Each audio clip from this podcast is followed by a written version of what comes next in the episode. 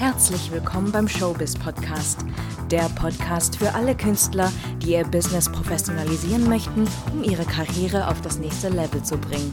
Präsentiert von deinem Host Alex Heimer. Schön, dass du wieder mit dabei bist. Heute geht es um das Thema Branding. Warum ist es so wichtig, eine eigene Marke aufzubauen als Künstler, Künstlerin?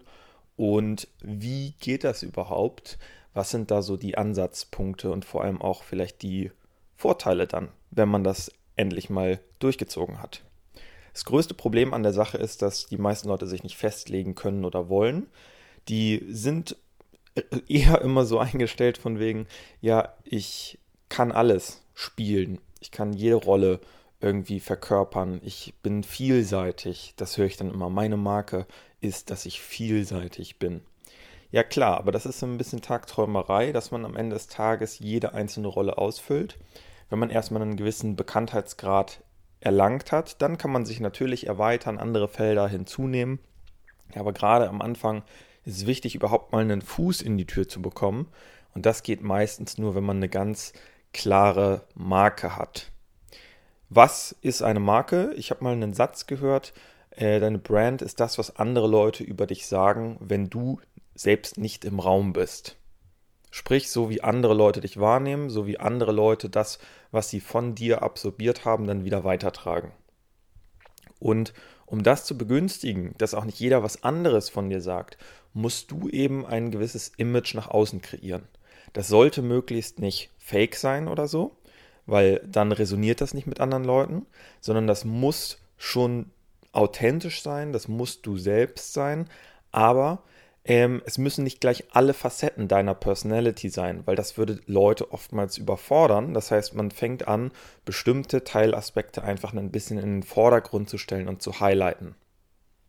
Besonders gut ist es, wenn du es schaffst, auch noch so eine Art Main Character Qualities zu entwickeln. Also wirklich so Wiedererkennungswerte, Alleinstellungsmerkmale, dass man sagt, hey, der oder die Künstlerin da ist ein richtiger Character, ähm, das wäre was Besonderes, die dabei zu haben und in diesem Projekt zu featuren, weil das die Gesamtqualität ähm, des Produkts irgendwie steigern würde. Es könnte zum Beispiel, das ist jetzt ein aktueller Fall bei mir gerade, ein Werbespot sein, in dem, sagen wir mal, zwölf Tänzerinnen gesucht werden und dann geht es an die Auswahl. Gerade der Regisseur ist natürlich dafür verantwortlich, dass die Vision von der Werbeagentur richtig umgesetzt wird und dass das Ganze jetzt nicht cringe wirkt, sondern richtig cool wirkt in diesem Konzept. Und wenn man dann aber einfach nur Leute hat, die sehr average aussehen, so wie jeder irgendwie, und sich gut in eine Masse einfügen, aber jetzt nicht diese herausstechenden Qualitäten haben, dann ist das Ganze relativ schwierig, sowas ähm, Einprägsames, etwas Atmosphärisches zu kreieren. Es ist jetzt relativ abstrakt, weil ich keine so konkreten Beispiele benenne, aber ich hoffe, du weißt, in welche Richtung das jetzt so ungefähr gemeint ist. Ich mache ein paar andere Beispiele. Wenn du dir einfach mal große Marken anguckst, weil Brand bedeutet ja Marke, das heißt, du musst deine eigene Marke entwickeln und dich werden dann letztendlich Marken buchen, und das können Marken sein in Richtung Shows, also zum Beispiel König der Löwen ist eine Marke, kann man schon sagen. Genauso ist aber auch Adidas eine Marke. Genauso ist vielleicht auch ähm, Beyoncé eine Marke, Rihanna, Lady Gaga, whatever. gewisse Filme, Netflix zum Beispiel, ist auch eine Marke. Und man muss halt, oder öffentlich-rechtliche, ähm, ARD, ZDF, etc. Das sind alles Marken mit äh, gewissen Images. Tatort könnte man auch sagen, ist eine Untermarke zum Beispiel von den öffentlich-rechtlichen. Und da muss man eben gucken, dass man mit diesen Marken, auf Englisch würde man sagen, aligned. Das heißt, einen gemeinsamen Konsens quasi findet. Und wenn es einen Fit gibt, einen Brand-Fit, dann wird man viel eher gebucht. Wenn du dir einfach mal überlegst, wie sehen die ich mache nochmal weiter mit dem Beispiel Tanz wieder. Wie sehen die Tänzerinnen aus, die bei Chris Brown gebucht sind? Definitiv mehr hip-hoppig, baggy, ähm, so ein bisschen diesen RB, sexy Vibe, als jetzt zum Beispiel Tänzerinnen, die für Lady Gaga performen. Die sind dann wiederum eher vielleicht extrovertierter, ein bisschen flippiger, so wie man sich eben Lady Gaga vorstellt. Bei Adidas sind die Leute dann wiederum viel sportlicher unterwegs und bei irgendwelchen Luxusbrands vielleicht wieder ein bisschen eleganter, Street-Style-ish, wie auch immer.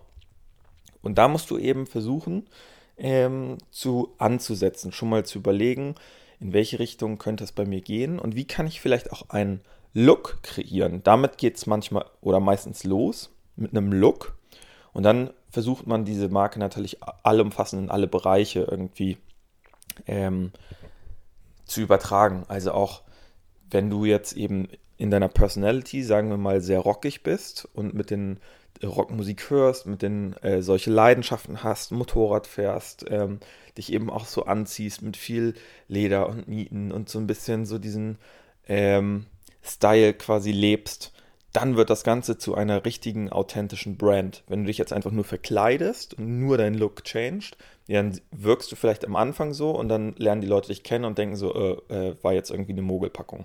Das heißt, langfristig muss das alles irgendwie zusammenpassen.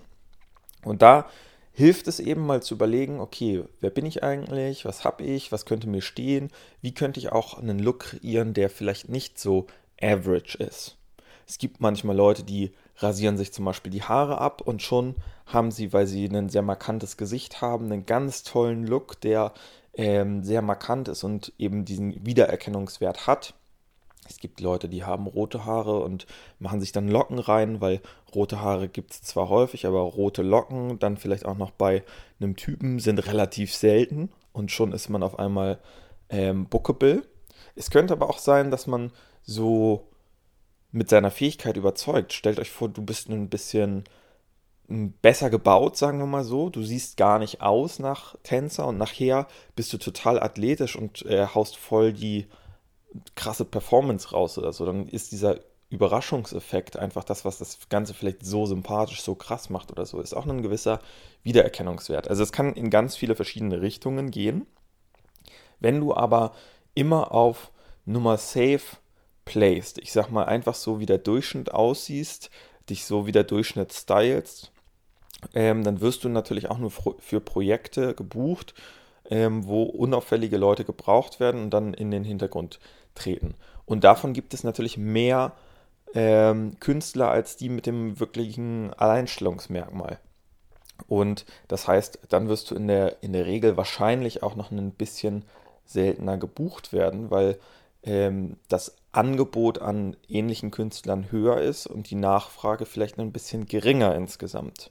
Während wenn das Angebot halt geringer ist von so richtigen ähm, Stand-out-Marken und ähm, die Nachfrage aber hoch ist, weil jeder möchte irgendwie einen ganz besonderen Werbespot, einen ganz besonderen Film kreieren, wo die Leute auch so ein bisschen das sind, ähm, woran man sich nachher erinnert, die Talents dann ähm, ist das natürlich super, wenn du einer von diesen Charakteren bist oder sein kannst. Also das erstmal so da, dazu, was das Endgoal ist. Du musst natürlich erstmal in dich her hereinhorchen, überlegen, welche Tendenzen gibt es bei dir, was für Interessen, wie nehmen andere Leute dich wahr und dann kannst du eben versuchen, deine Marke zu kreieren und die eben auf alle verschiedenen Ebenen deines Seins ein bisschen zu projizieren. Ist kein ganz einfaches Thema. Im Showbiz-Coaching an sich haben wir dazu ganz viele verschiedene Übungen, Fragen, die du dir selbst stellen kannst, die du anderen stellen kannst. Wenn die dann beantwortet sind, dann ergibt sich so langsam ein Bild und dann kriegst du natürlich von uns jeweils gefeedbackt, geht das schon in eine gute Richtung, ist das auch bookable oder nicht. Ähm, und das sind dann aber Sachen, die machen wir natürlich eher in dem persönlichen Coaching mit den Leuten gemeinsam. Insofern ist das jetzt am Ende dieser Folge noch das Angebot an dich. Wenn du das Gefühl hast, du kommst irgendwie nicht weiter, hast ein Plateau erreicht in deiner Karriere, hast vielleicht schon ein paar Erfahrungen gesammelt, aber so richtig Schwung kommt nicht rein, dann würde ich dich einfach mal dazu ermutigen, dich zu melden unter www.showbiz mit z coaching.com und dann kannst du dich dort einfach auf ein kostenloses Erstgespräch bewerben dann können wir mal telefonisch miteinander quatschen, schauen, wo du gerade stehst, was deine bisherigen Erfahrungen sind und ähm, gucken, ob das Ganze für dich interessant sein könnte oder nicht. Und ja, falls nicht, dann hören wir uns auf jeden Fall zur nächsten Folge. Ich freue mich immer, wenn du reinhörst und Bin natürlich auch sehr dankbar für jeden Support. Das heißt, wenn du einen Mehrwert aus dieser Folge generiert hast, dann würde es mich sehr freuen, wenn du die natürlich teilen würdest mit Freunden auf Social Media. Tag uns gerne at showbiz-coaching oder eben auch at alex-heimer und dann hören wir uns zu den nächsten Folgen. Bis dahin, ciao, ciao.